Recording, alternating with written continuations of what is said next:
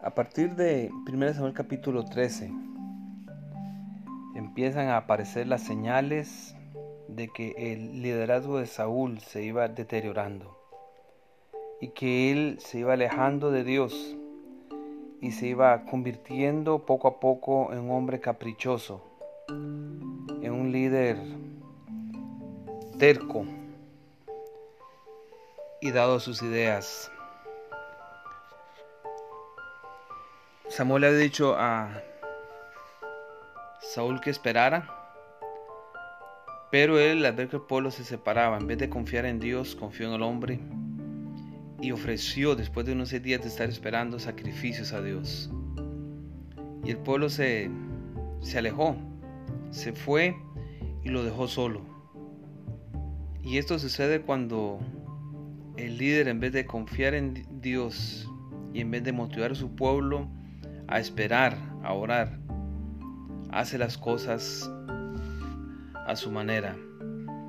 Muchos se escondieron, muchos se fueron a las cuevas, se fueron a pasajes porque los filisteos habían reunido un gran ejército para pelear y seguir controlando a Israel.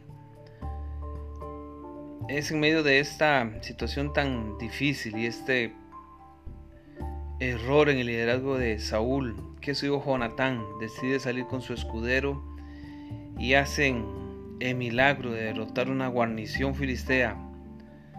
Solo ellos dos, y a través de eso, dice el texto bíblico que el pueblo filisteo se confundió y se empezaron a matar unos a otros. Y aconteció que mientras aún se daba este problema Saúl con el sacerdote, el alboroto que había en el campamento de los filisteos aumentaba. Iba creciendo en gran manera. Entonces Saúl dijo al sacerdote, detén tu mano. Y Saúl rápidamente, viendo que algo sucedía, llamó a todo el pueblo y llegaron hasta el lugar de la batalla.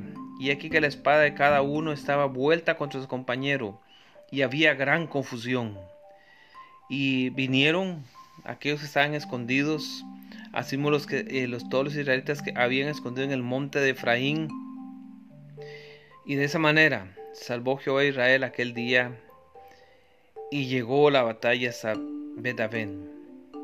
Pero es aquí donde nuevamente Saúl pone al pueblo, a su ejército, en problemas.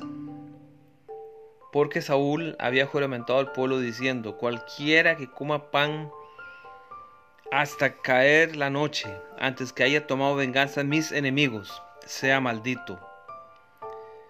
Nótese lo que dice Saúl. Primero fue una actitud caprichosa.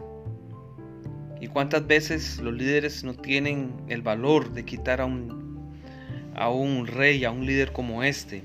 Y él dice, eh, antes que sea haya tomado venganza de mis enemigos. O sea, finalmente los filisteos, no eran enemigos del pueblo de Dios, eran los enemigos personales de Saúl.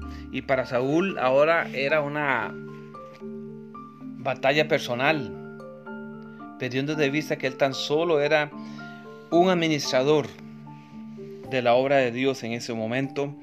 Y aquí vemos otra característica de un mal líder. Y es triste, a veces se puede dar también en la iglesia que las personas lleguen a pensar que finalmente es su reputación, es su carácter, es su fama la que está en juego y se olvidan que estamos hablando de almas, de personas y del pueblo de Dios y su obra. Y el voto que se había hecho era, nadie coma. Así que esos soldados tuvieron que seguir peleando, corriendo, teniendo comida a la, a la, mano y no lo hacían porque dice el texto que todos temían lo que el rey había dicho. Finalmente se reunieron, Saúl sintió que se le había fallado a Dios y todavía no se da cuenta que era él mismo el que había provocado ese problema. Otra característica de un líder terrible, que al final piensa que él no es el culpable de lo que está sucediendo.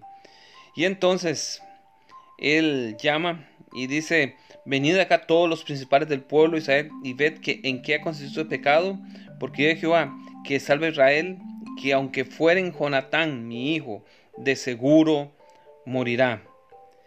Y no hubo en todo el pueblo quien le respondiese. Qué triste cuando lo que hay son solo seguidores ciegos de un líder enojado y que se impone.